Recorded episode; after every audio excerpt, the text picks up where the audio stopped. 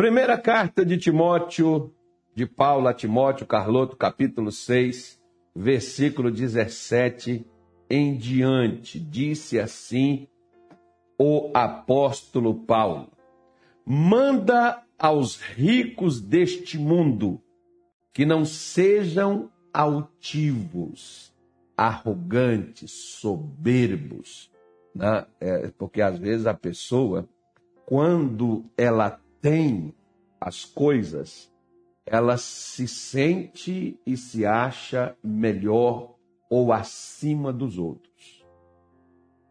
Às vezes tem pessoas que esse é um dos motivos pelo qual muita gente não prospera. Tem gente que já é arrogante, pobre. Imagine se enriquecer. O que que vai virar essa coisinha? Como, por exemplo, você vê aquelas pessoas que às vezes elas estão numa situação difícil. Aí quando você chega e você tenta ajudar, não preciso da ajuda de ninguém. Não preciso de esmola, porque o que você vai dar talvez é algo que para você você não tem nem condições, não é porque você está sobrando ou que você tem, Talvez você está fazendo um esforço tremendo para dar àquela pessoa, como isso já ocorreu, né? com pessoas que na rua, gente vivendo na rua, que a gente vai ajudar. Uma roupa que, no, no meu caso, por exemplo, engordei, não visto mais, estou vestindo um pouquinho maior. E quanto mais no maior você vai comprando, você não emagrece, né? Então tem que parar de comprar roupa, emagrecer, tem que entrar nas outras que não estão cabendo. Aí você vai dar para aquelas pessoas, eu não visto coisa usada. É, é o típico da pessoa que é altiva. É o típico da pessoa que é arrogante. Ela não aceita nada da sua parte se não for algo que seja significativo para ela. Se for pequenas quantias, se for pequenas coisas, se for coisas assim que não a enriquece, não a tire daquela situação de imediato, isso é miséria, miséria eu não quero. Né? Eu, não, eu, não, eu não quero essas coisas. Se não é para dar uma coisa que, que, que mude, não precisa me dar nada. Às vezes, isso tem filhos que fazem com seus pais, porque às vezes não vê o esforço que o pai faz, que a mãe faz, para dar as coisas para os seus filhos. Né? E você imagine, então, Paulo está dizendo para Timóteo: olha, ou, ou, seja, aqui já tem gente que é rico, mas é altivo, é arrogante, né? é soberbo, é orgulhoso. E ele diz o porquê. Né? Por que, que a pessoa fica arrogante? Porque às vezes tem pessoas que não era e se tornou quando ficou. Eu, eu sempre falo uma coisa. Queria falar isso não, mas. mas vamos falar, né? Tem gente que quando ela melhora de vida, a primeira coisa que ela faz é mudar de onde ela mora. Por quê? As pessoas que ela viveu ali 30 anos, agora, já não serve mais para ser seus vizinhos. Ela tem que ir para um lugar né, melhor da cidade. Pode se misturar com aquela cambada mais que ela viveu ali 30 anos. Né? Enfim. Alguns dizem, não, por causa da segurança, por causa disso, por causa daquilo, né? enfim. Mas cada um, né? Cada um. Então, Paulo estava dizendo aqui para que Timóteo dissesse aos crentes da sua igreja, lá em Éfeso, que eles não fossem, não, não, não se tornassem ou não, não, não fossem altivos, arrogantes, orgulhosos. Pra, por causa de quê? Porque ele diz: nem ponham a esperança na incerteza das riquezas, mas em Deus, que abundantemente nos dá todas as coisas para delas gozarmos. Vamos dar uma parada aqui. Você pode ver, por exemplo, que às vezes aquela pessoa arrogante por causa do que ela tem, amanhã ela pode perder tudo e voltar à estaca zero. Por que, que a pessoa se torna arrogante? Se torna arrogante por causa do que ela possui. Né? O dinheiro, gente, não é o problema. O problema é as pessoas que têm o dinheiro na mão. Você vê, por exemplo, Jó era um homem rico, mas não era um homem arrogante. Era um homem íntegro, era um homem fiel, era um homem temente a Deus, se desviava das coisas erradas. Era Jó. O problema então de Jó não era o dinheiro. Porque se o problema fosse o dinheiro, Satanás não teria proposto a Deus tirar tudo que Jó tinha. Ele poderia dizer assim: Senhor, dá ele o dobro que ele vai se corromper. O Senhor dobrar o que ele tem, aí ele vai te largar. Não, pelo contrário. Satanás sabe onde está o tendão de Aquiles do ser humano, né? E o tendão de Aquiles do ser humano está no bolso. Você quer machucar a fé de uma pessoa, você quer é, destruir uma pessoa, fecha o bolso dela. Você vai, vai ter problema. Né? Essa pessoa, ainda mais muitos crentes, por exemplo, dizem assim: é porque eu estou na igreja, eu busco a Deus e eu estou passando necessidade, estou passando fome, mas eu sempre fui fiel. Pois é, é isso que Satanás queria que Deus fizesse para Jó fazer. Tira o que ele tem, que ele vai vir blasfemar. Ele vai vir dizer: é o Senhor, que eu fui fiel contigo, que eu ajudei, que eu fiz, que eu fui um cara bom, que eu larguei todo eu, que eu deixei todo o pecado, e olha o que o Senhor deixou eu passar. Pois é. É isso que ele esperava que Jó fizesse, mas Jó não fez. Porque o problema do ser humano, que muda uma pessoa, não é o que ela tem. Eu costumo dizer que tem muita gente que ela, ela já é aquilo. O missionário, por exemplo, diz assim uma coisa: quando você dá algo para uma pessoa, por ela não ter aquilo que ela passou a ter, ela pode mudar. Agora eu tenho, ela já fica diferente.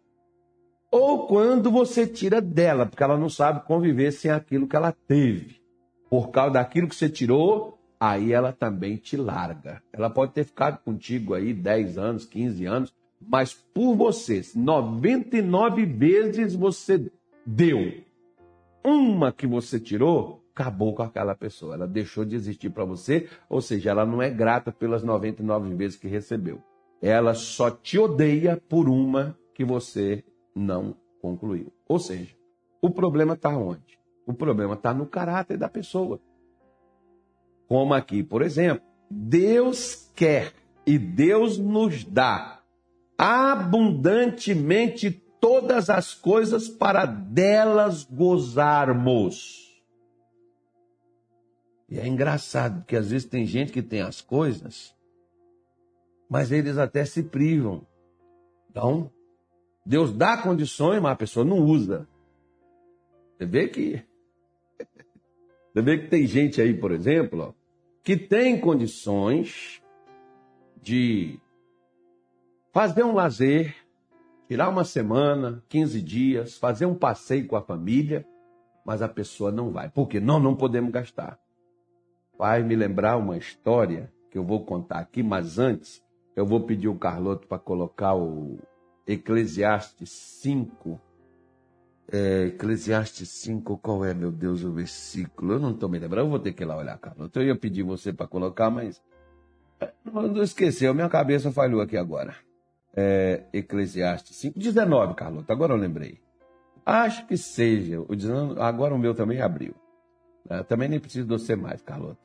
É, aí, mas o Carlos foi primeiro que eu, é um menino eficiente, gente. Só falta ganhar dinheiro, porque eficiência o menino tem. E quanto ao homem a quem Deus deu riqueza, então Deus dá riqueza. Está então, falando riquezas no plural. E fazenda, fazendas são bens. E lhe deu o poder para delas comer. Porque às vezes tem pessoas que têm, mas não pode comer. Já viu aquelas pessoas que é uma dieta tão violenta que a pessoa não pode nem desfrutar do que ela possui? Pois é. E tomar a sua porção ter a sua parte, seu quinhão. E gozar do seu trabalho. Gente, eu trabalhei, eu, eu lutei tanto, agora isso aqui, eu, não, como diz o pessoal, eu sou filho de Deus, eu também mereço. Pois é, Deus quer que você tenha isso. Quem não quer que você tenha isso são os religiosos que dizem, não ponha, oh, você não tem que juntar tesouro aqui na terra. Você não tem que, você tem que ser rico com Deus, você tem que pegar as coisas, dar para os outros, você trabalha que nem um cavalo, pega suas coisas, dá para os outros, mas você mesmo você não pode desfrutar de nada não, você não pode ter nada não, você tem que né, deixar aí guardado, pronto, ok. Agora você já viu Paulo dizer que as riquezas estão incertas? Que hoje você pode ter, amanhã não? E aí, como é que eu faço? Deus quer que você aproveite da riqueza que Ele te deu, das coisas que Ele te proporcionou. Por quê? Porque elas podem passar e você não aproveitou nada do que Ele te deu. Pode ser, por exemplo, que você perca tudo, mas quando você teve, você não fez nada com ela. Sabe aquela coisa que muita gente pensa assim, pastor, eu eu não posso fazer isso porque eu estou juntando para mim ter aquilo. E depois acontece uma outra coisa e nem aquilo que a pessoa tem ela possui mais. Aí você olha e diz assim: mas por que, que Deus deixou isso acontecer, querido? Não é Deus que deixa acontecer. É que nós estamos pondo a nossa certeza no produto. Há muito tempo atrás eu falei uma coisa aqui sobre instrumento e fonte. Você se lembra? Deus é a fonte. O instrumento pode ser sua empresa. A fonte nunca seca, mas o instrumento pode falhar. O instrumento pode ser seu patrão. Seu patrão pode te mandar embora. Mas a fonte continua aberta. A fonte é Deus. Você lembra disso? Pois é, então eu vou te contar um caso. É uma história que o Carloto que conta, né? O Carloto não faz live aqui, não tem coragem de contar.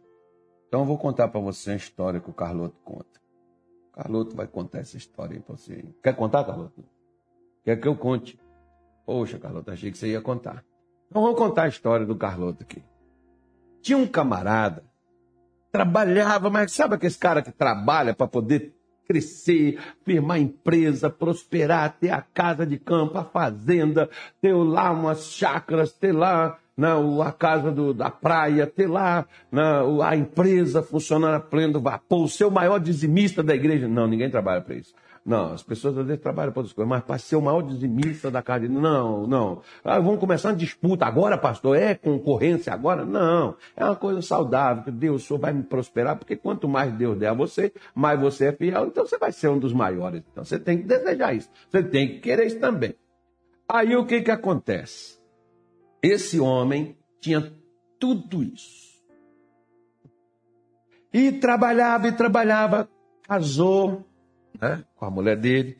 Não tinha tempo para poder viajar, nem para lua de mel viajou. Cuidar da empresa, que a empresa tem que crescer, tem que prosperar e tal.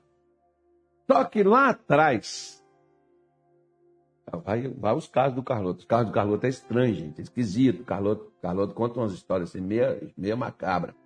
Lá atrás o cara tinha feito um pacto com a morte. Não, não existe isso, Carlos? Existe. O cara fez um pacto com a morte. E ele estava quase morrendo, morre, não morre. Ele falou: Morte, não me leva agora. Eu preciso ainda ter minha empresa, eu preciso casar, eu preciso ter minhas coisas. Depois que eu tiver tudo isso, você pode voltar. Aí você vem que você pode me levar. Não vou nem resistir, porque eu realizei, eu alcancei os meus objetivos, eu tive as minhas coisas e tal. Então, morte, me deixa aqui agora. A morte deixou. Você viu aquele dia do cara que eu falei que o cara, o cara brigou com a morte, que a morte. Você viu aquele cara lá falando? Que esses caras difíceis morrer, os caras brigam com a morte, a morte não vem. Pois é. Aí a morte brigou lá com a morte, a morte falou: então tá bom, tá bom, tá bom. Quando você tiver tudo isso, eu volto. Aí, rapaz, agora tá lá a empresa, agora tá lá o cara casado, tá lá com a, a casa de praia, tá lá com a, a, a vida dele toda bem organizada. Lá vem quem? A morte. A morte bateu na porta. E a morte disse: Lembra de mim? Ele falou assim: Como me esqueceria de você? A morte disse: Pois é, Agora eu vim lhe buscar, porque agora você já tem sua empresa, já tem seus negócios, já realizou tudo na sua vida, você já tem sua mulher, né? Você formou uma família, você já tem tudo e agora eu vim buscar você. Ele falou: morte, peraí, peraí. Eu acabei de fechar um negócio agora, vou ganhar 30 milhões de lucro nesse negócio que eu acabei de fechar nesse exato momento. Eu preciso receber do sujeito lá morte. Eu não tive nem tempo de viajar com a minha mulher, fazer um passeio com ela, levar ela lá para as Ilhas Maldívias, onde há. Tem, tem, um negócio que eu vi aí, Carloto, a diária é 30 mil reais, rapaz. Moço do céu, quero ir num lugar daqui, não é dinheiro demais. Aí. Não, eu nem fui um passeio com a minha mulher, eu não tive nem lua de mel. Olha, a, a minha empresa que agora engajou, cresceu, e, e, esse negócio todo, e essa vida minha toda assim, toda organizada, que agora está fluindo. Morte, quem vai cuidar de tudo isso? A morte virou para ele e disse: Não se preocupe. Fica tranquilo. Quem casar com a tua mulher vai desfrutar de tudo isso. Vem cá logo. Tá vendo aí? Olha só que coisa terrível, né, filho? Pois é. É uma história, né? uma metáfora que o Carloto conta, uma comparação. É a mesma que Paulo está dizendo. As riquezas são incertas. Você tem ela hoje, amanhã você tem um caixão, você tem uns palmos de terra quando é no chão, você tem um crematório para virar cinza, você tem lá só lembranças e recordações do que você fez do que você construiu? Como você passa aí, praça fulano de tal. Praça, ontem, por exemplo, o pastor Roberto estava me falando de um desbravador aqui do Mato Grosso, que tem lá um negócio, lá um museu que conta toda a história de tudo que o camarada fez, da canoa que ele andou, o negócio que ele andou, só não tem um cavalo que ele montou nele. Não, mas tem lá tudo da história do sujeito. Mas cadê ele? Não está mais aí, só tem a memória. Pois é. E você? E nós? Vamos colocar assim, né? E nós? Como é que vai ser conosco? Você criou uma família, você casou, você abriu um negócio, você botou esse negócio para funcionar, para crescer, você formou tudo, mas você não desfrutou de nada. Por quê? Porque você queria a tão sonhada e chamada instabilidade. Você nem viveu, você nem desfrutou, você nem aproveitou nada, você nem desfrutou de nada. E a morte vem, vem cá. Chegou a hora. E te leva. De que, que você desfrutou? Seu trabalho foi para quê? Ficou para alguém. Alguém vai desfrutar disso. Se não tiver herança, se não tiver filho, não tiver mulher, se não tiver ninguém, alguém vai desfrutar disso que você fez. O governo vai pegar para ele, os políticos, e se tiver um corrupto, o que é o que é seu, que você trabalhou tanto para ter, ficou tudo contigo. Ou seja, Deus quer que eu trabalhe? Quer. Mas Ele quer que eu também aproveite do trabalho que eu tenho. Que eu goze, que eu esteja feliz, porque um, um trabalhador feliz, seja um empresário, seja um funcionário, seja um empreendedor, é uma pessoa em potencial para crescer. E principalmente quando, pastor? Quando a sua confiança é posta em Deus e não no que você tem. Lembre que o instrumento é o seu trabalho, a fonte é Deus. O instrumento pode falhar, mas a fonte continua aberta e funcionando. Ela nunca vai fechar. Se nós colocarmos a nossa esperança em Deus e não nas coisas, o problema é que o ser humano coloca muito a esperança nas coisas e não naquele que proporciona a ela as coisas que ela precisa. Por exemplo, na Segunda Guerra Mundial, é uma pesquisa que fizeram, disseram, vi no jornal, achei legal, copiei essa história, gostei é, aquelas crianças órfãs, aquelas crianças abandonadas na guerra, né? O, pegaram os psicólogos e tal, e colocou para tomar conta daquelas crianças, para acalmar elas, elas chorando, aquela coisa toda. E os psicólogos pegaram 30 crianças e separou das demais. Eram umas 300. Separou das demais, nesse grupo lá. Pegou 30, separou. E para essas 30 crianças, o psicólogo dava um pão comer no jantar e dava mais outro pão. A criança comia um, segurava o outro na mão. E aquelas 30 crianças dormia feliz da vida. Eles então descobriram que as crianças estavam chorando. Não era por falta de pai, por falta de mãe, por falta de família. As crianças estavam chorando porque elas tinham incerteza no amanhã. Elas não sabiam se no amanhã teria aquele pão novamente para elas comerem. Mas aquelas que comiam o pão e tinham um pão na mão estavam tranquilas, porque o alimento de amanhã estava garantido. Entenda como você quiser. Por que, que as pessoas que têm perdem, por que, que as pessoas não têm não ganham? Porque você está de olho a pessoa está de olho na riqueza e não naquele que nos dá todas as coisas, como diz 1 Timóteo 6, 17.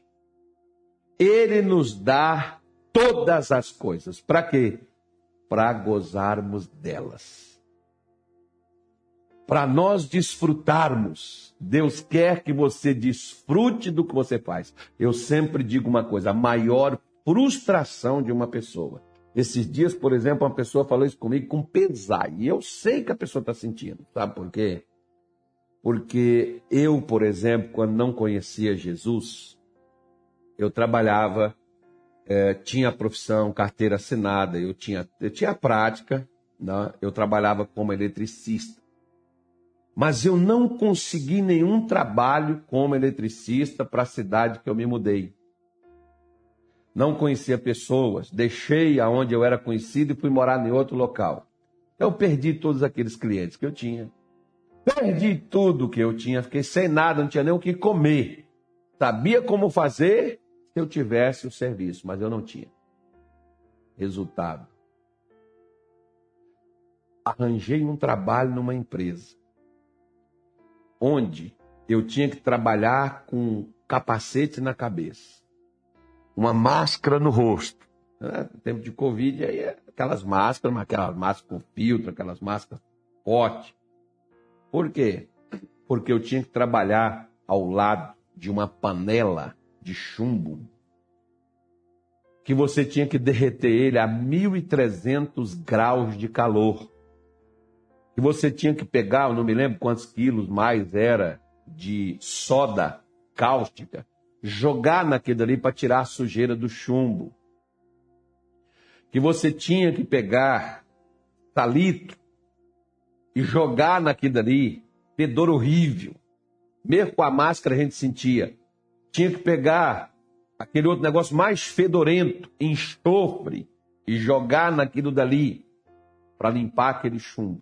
E depois pegar aquele, aquele chumbo todo, subir ele numa, numa rampa que era feito por motor, e depois tirar as barras, porque depois ele descia naquelas barras de ferro, e você tinha que pegar aquelas barras de ferro. Acho que era 50 quilos cada uma. 30, eu não me lembro mais quantos quilos era. Eu sei que eu tinha que pegar 15 mil quilos de chumbo em cada turno de trabalho. Não era a minha profissão. Era a coisa mais triste da minha vida. Eu sabia que eu poderia produzir muito mais, ganhar muito mais na minha profissão, na profissão que eu tinha. E, mas eu não, eu não tinha trabalho nela. eu tive que pegar e trabalhar em algo que não era o que eu gostava de trabalhar, mas era o que me deu sustento. Porque você precisa ser inteligente, porque se você você é um contador, mas não está tendo, tendo, trabalho, vai trabalhar de Uber. Ah, vai, pelo menos vai ter como viver. Depois tu volta, como depois eu né, saí daquele lugar. Mas era o que tinha. Eu tinha que pegar o que eu tinha, não o que eu gostaria de fazer. Resultado: aquilo me dava como viver, mas não me dava prazer de trabalhar ali. É horrível quando você passa cinco anos numa faculdade estudando para ter um, um, um, uma coisa que você gostaria de ter. E você não acha serviço naquela área. Você tem que trabalhar em outra. Que você precisa. Isso é frustrante, né? Pois é.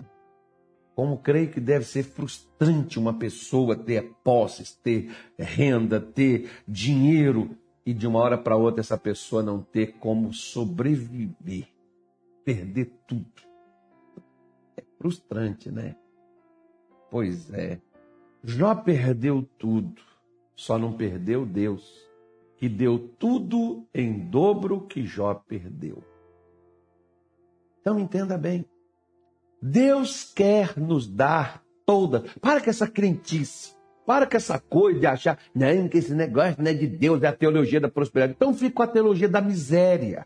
Fica com a teologia da doença, fica com a teologia da, da destruição, fica com a teologia do fracasso, fica com ela. Permaneça nela, fica nela.